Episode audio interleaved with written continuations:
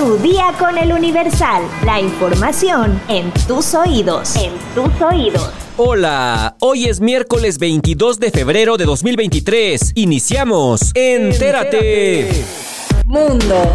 El jurado en el juicio contra Genaro García Luna determinó que el exsecretario de Seguridad mexicano es culpable de los delitos que se le acusan en Estados Unidos. Luego de varias deliberaciones, los integrantes del jurado lograron un veredicto, por lo que García Luna es culpable de cinco delitos. Más allá de la duda razonable, los jurados determinaron que el exfuncionario en los gobiernos de Vicente Fox y Felipe Calderón es culpable de los delitos de uso indebido de atribuciones y asociación delictuosa, enriquecimiento ilícito, y por la introducción ilegal de armamento en el caso Rápido y Furioso, que consistía en dar completa libertad al tráfico de armas entre México y Estados Unidos. En total, García Luna está acusado en Estados Unidos de cinco delitos, tres por narcotráfico, otro por delincuencia organizada y uno más por falsedad de declaraciones. Minutos después de que el exsecretario mexicano fuera declarado culpable de los cinco cargos que se le imputaban, la fiscalía elogió a la justicia estadounidense y señaló al acusado como un traidor de México. García Luna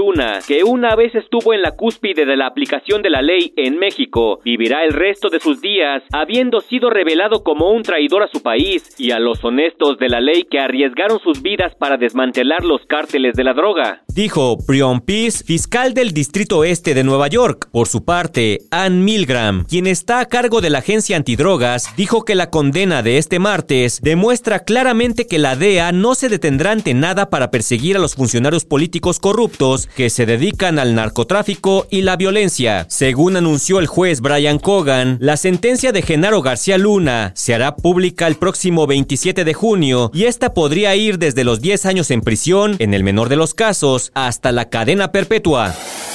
Nación.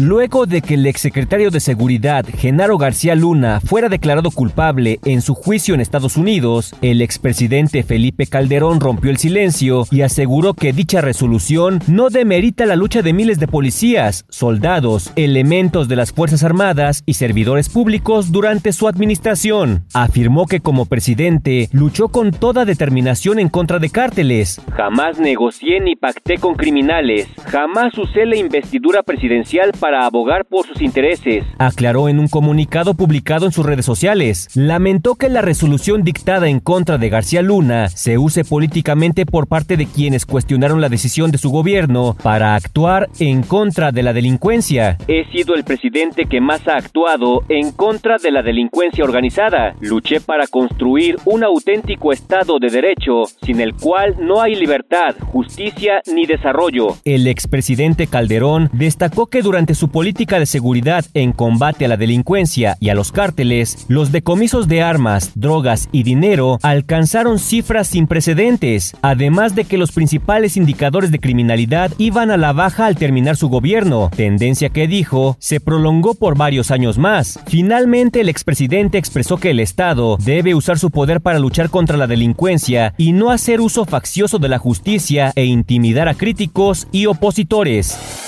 Metrópoli.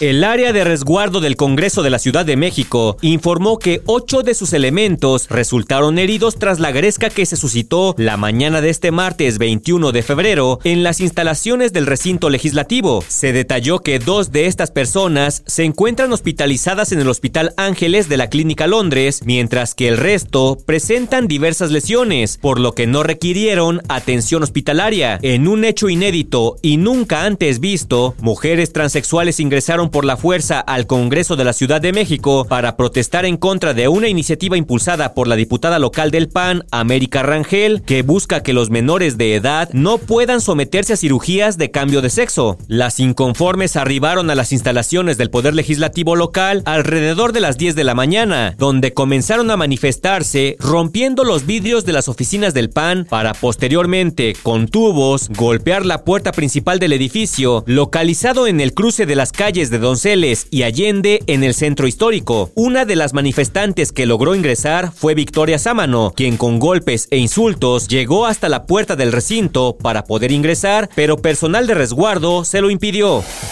Estados. Familiares de la joven de 22 años, Abril Guadalupe, aseguran que fue asesinada por su pareja. Exigen justicia en Guanajuato. Abril Guadalupe Zárate López fue encontrada sin vida en una casa incendiada el 15 de febrero.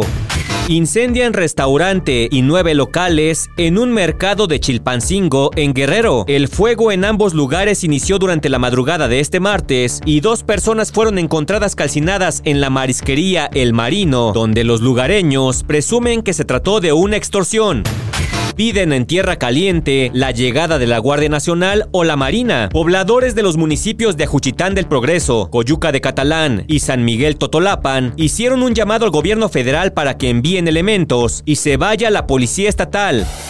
Espectáculos. La conductora Tania Rincón sorprendió a los televidentes este domingo al aparecer sin cabello en el programa deportivo de Televisa, República Deportiva. La conductora perdió una apuesta con su compañero Julián Gil y con ayuda del departamento de maquillaje, lució sin cabello durante la emisión. Sin embargo, la situación generó comentarios negativos por parte de los usuarios en redes sociales, quienes consideraron de mal gusto la broma de Tania Rincón. De hecho, lo que hizo Tania fue como una burla para las mujeres que verdaderamente pierden el cabello por enfermedades como el cáncer. Cuando perdí mi cabello a causa del cáncer fue muy difícil. No justifico que las personas hagan este tipo de cosas por lo que yo viví y por lo que muchas mujeres pasan. No nada más por el cáncer, también por la alopecia. Más empatía, caray. Escribió una usuaria después de ver a Tania. A pesar de la polémica que se ha generado, hasta la tarde de este martes 21 de febrero, la conductora no se ha pronunciado al respecto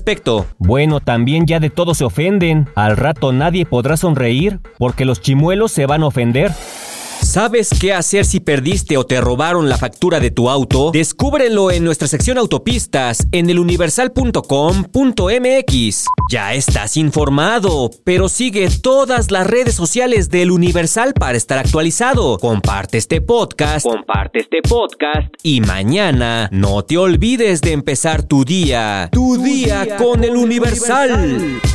Tu día con el Universal. La información en tus oídos. En tus oídos.